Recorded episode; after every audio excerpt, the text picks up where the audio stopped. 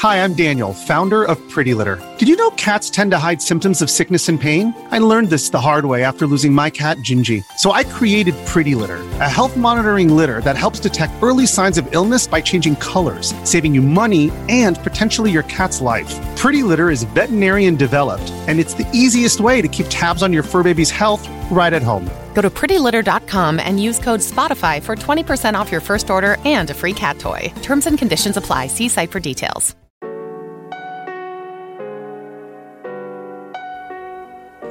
Hola a todos, soy Víctor Abarca y estás escuchando Expreso con Víctor, el podcast diario sobre tecnología, tecnología que importa y cultura digital. Bien, y en el último episodio de la semana vamos a hablar de cómo Samsung podría presentar una disminución del 90% de las ganancias operativas debido sobre todo a una disminución de la demanda de los chips. Además, te voy a contar que Google ya trabaja en funciones de inteligencia artificial conversacional para mejorar la búsqueda de su producto estrella. Y los bloques de videojuegos, porque al final es algo que pues, nos gusta a todos, ¿vale? Voy a hablarte de noticias sobre la remasterización de Final Fantasy para Nintendo Switch y también para PlayStation 4. Así que vamos al lío, porque hoy hay un muy buen expreso.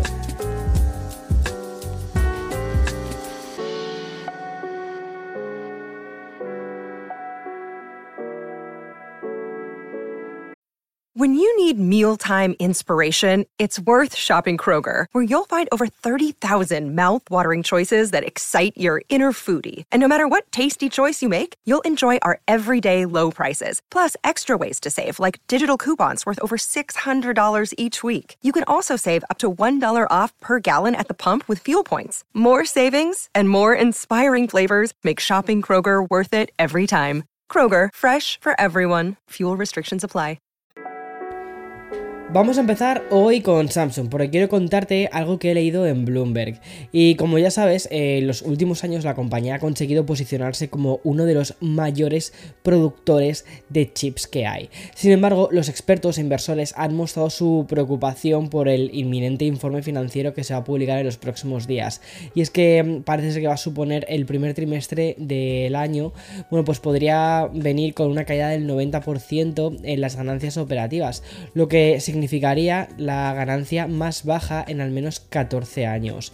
Echando un poco la vista atrás, sabemos que la pandemia eh, generó una gran demanda de chips. El teletrabajo y estar confinados pues nos motivaron principalmente a comprar nuevos dispositivos electrónicos. Sin embargo, el regreso a la normalidad sumado al aumento de la tasa del interés y también de la inflación y de otros factores económicos globales pues ha provocado que la demanda pues termine disminuyendo. Yo creo que esto es algo que tú mismo estás viendo hasta en tus propios círculos. Y mm, por lo tanto las ganancias de Samsung pues se han visto afectadas. En la actualidad existe un exceso en el inventario de los chips lo cual ha llevado al sector a experimentar una disminución en los precios por ejemplo de las DRAM y también de las eh, Nand, D, ¿vale? Y parece que, que se me ha pillado la lengua, pero no. Bueno, esta situación eh, seguramente se prolongue en el segundo trimestre. Además, hay que sumar que las exportaciones de chips de Corea del Sur pues también han disminuido bastante. Y mm, estaremos atentos a este informe financiero de Samsung, al igual que al de las principales compañías top como Apple, Microsoft y Google, que va a salir dentro de muy poquito. Y todo esto te lo contaré en expreso. Bueno, y si comenzábamos la semana, la semana escuchando a Tim Cook, pues vamos a cerrar la semana hablando del CEO de Google, porque Sundar Pichai ha anunciado que Google ya está trabajando en agregar la inteligencia artificial conversacional a su producto estrella, es decir, al buscador, a lo que es Google, ¿vale? Y es que el máximo dirigente de la compañía ha confirmado esto en una entrevista al The Wall Street Journal. En esta entrevista, Sandy Pichai ha confirmado que los usuarios van a poder hacer preguntas a Google e interactuar con los modelos de idioma más grandes en un contexto de la búsqueda.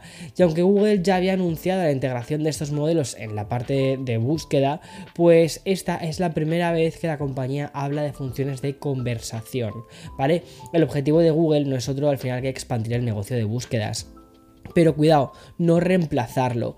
Con la sombra del nuevo Bing de Microsoft acechando, esta nueva versión de la inteligencia artificial del chat es visto como una oportunidad para mejorar la búsqueda y no tanto como una amenaza. La implementación de Google podría tener un mayor impacto considerando su participación mundial del 93,4% en el mercado de las búsquedas. Pero como te decía, Microsoft ya lanzó su versión mejorada del motor de búsquedas para lo que es Bing, impulsada principalmente por ChatGPT, como ya conoces y les está yendo muy bien. Tal y como te dije en otros podcasts, este lanzamiento ha llevado a Google a declarar una especie como de código rojo, ya que vio como la inteligencia artificial como una amenaza para su negocio principal. Por todo esto, ¿vale? Google se encuentra trabajando en la inteligencia artificial propia que tienen que se llama BART, ya hizo un vídeo sobre esto y aún no ha sido integrada en la parte de búsquedas, está como de momento como una especie de demo y siguiendo con Google también quiero contarte que ha anunciado que va a cambiar a un modelo de lenguaje más capaz en un esfuerzo por cerrar la brecha que hay con ChatGPT. Además, el gigante tecnológico está acelerando el trabajo en nuevos productos de inteligencia artificial, sobre todo al permitir una mayor colaboración con sus divisiones de inteligencia artificial de Google Brain y también otra que parecía que estaba olvidada que se llama DeepMind. Bien, y antes de pasar al bloque dedicado a los videojuegos, vamos con una nueva noticia sobre Twitter.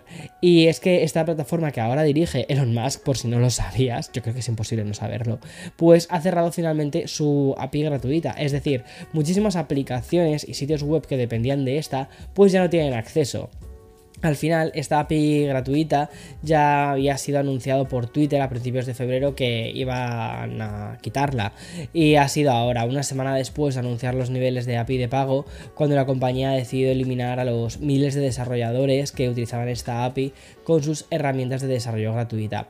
Por citar algunos ejemplos, tenemos a WordPress que ya informó el martes que ya no podían acceder a la API y por lo tanto ya no se podía compartir los textos de forma automática a Twitter. O también EcoBox.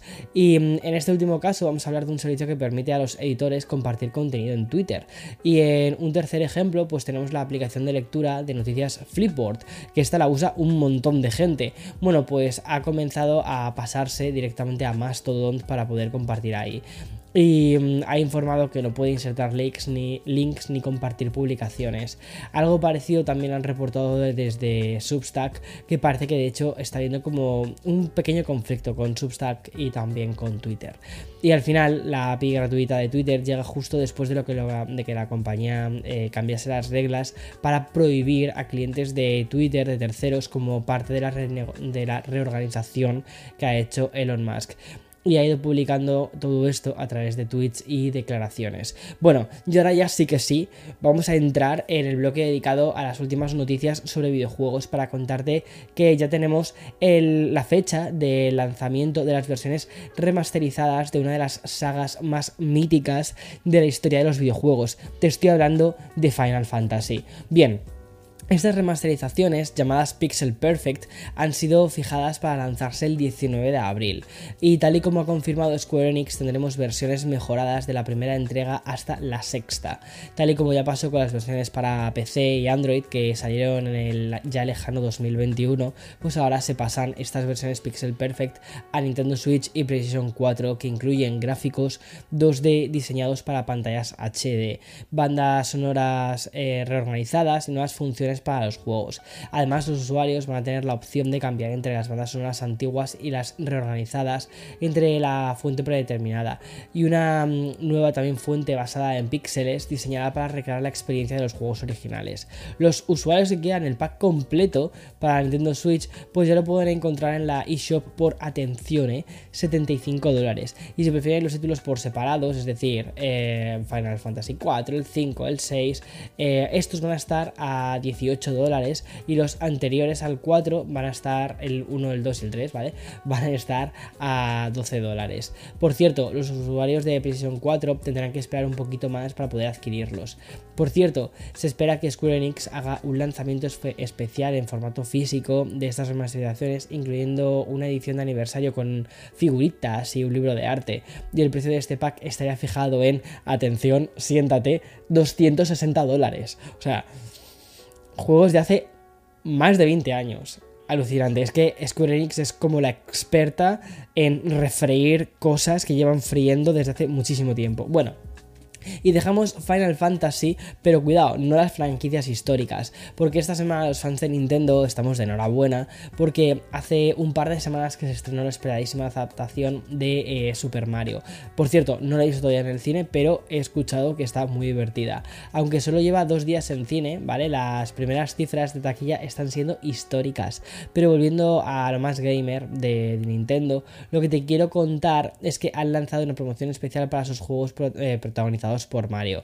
La promoción para Nintendo Switch va a estar disponible hasta el próximo 19 de abril. Es decir, que si tenías intención de comprar eh, ya sea el Super Mario Odyssey, juegazo, Mario Kart 8 Deluxe, juegazo, el New Super Mario Bros. U, juegazo, bastante bueno. O el Mario Strikers, que eh, sin más, que es uno de fútbol, ¿vale? Eh, o el Mario Golf Super Rush o el Mario Tennis Ace, pues bueno, ahí vas a tenerlos en oferta. Antes de volver a Nintendo, quiero contarte que Meta ha lanzado una nueva función que permite jugar gratis durante las videollamadas de Messenger. Es decir, vas a poder jugar partidas muy rápidas, ¿vale? A títulos como por ejemplo eh, Worlds with Friends, Mini Golf o Exploding Kittens con tus amigos. Y Meta ha querido darle ese plus de accesibilidad a esta función.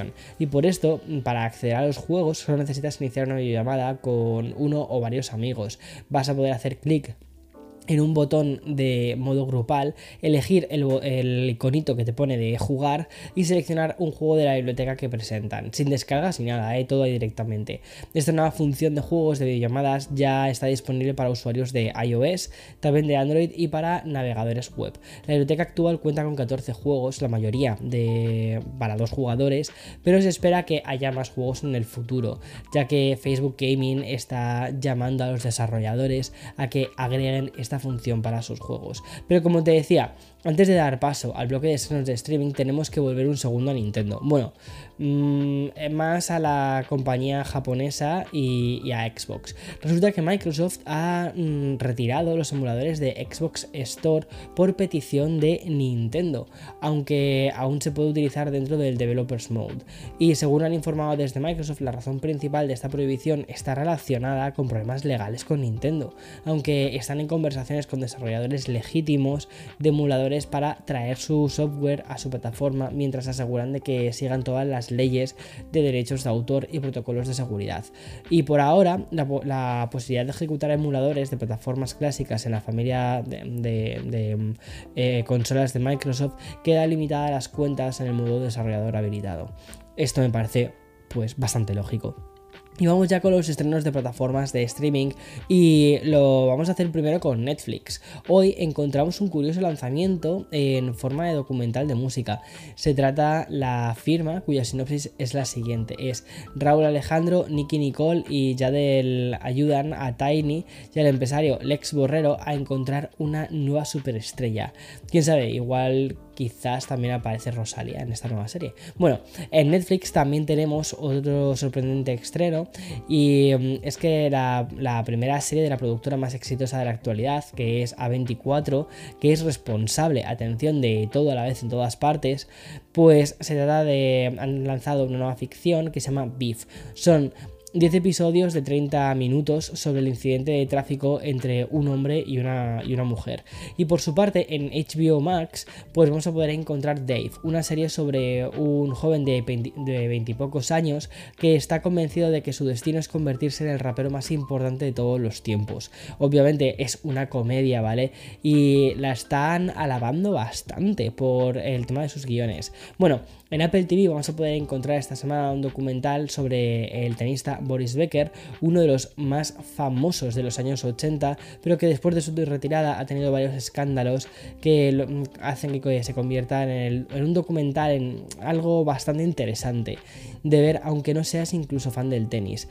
Y más allá de la no ficción de Apple TV, pues también estrena la segunda temporada de una de sus series estrella, que me estoy refiriendo a Ashmageddon, una comedia en la que dos protagonistas viven en una especie de musical constante. Bueno, ya en Disney Plus lo que encontramos es el estreno de otra comedia de título Pequeñas Cosas Hermosas. Y Disney ha lanzado esta semana la serie sobre el mundo del baloncesto de Crossover. Como ves, pocos estrenos en, estas fechas donde en muchos países de religión cristiana pues están de vacaciones y quizás los estrenos más interesantes los podemos encontrar en Prime Video y es que Amazon rescata al actor que se hizo famoso por ser Jack en Lost con una miniserie distópica que se llama Last Night y también el thriller que se llama Mientras haya esperanza sobre un vuelo en el que el piloto fallece inesperadamente y un, y un pasajero tiene que tomar los mandos del avión. Vamos, esa sería la típica película que yo no vería. En fin, y hasta aquí eh, todos los nuevos estrenos de esta semana y que tengas un buen fin de semana. Chao, chao.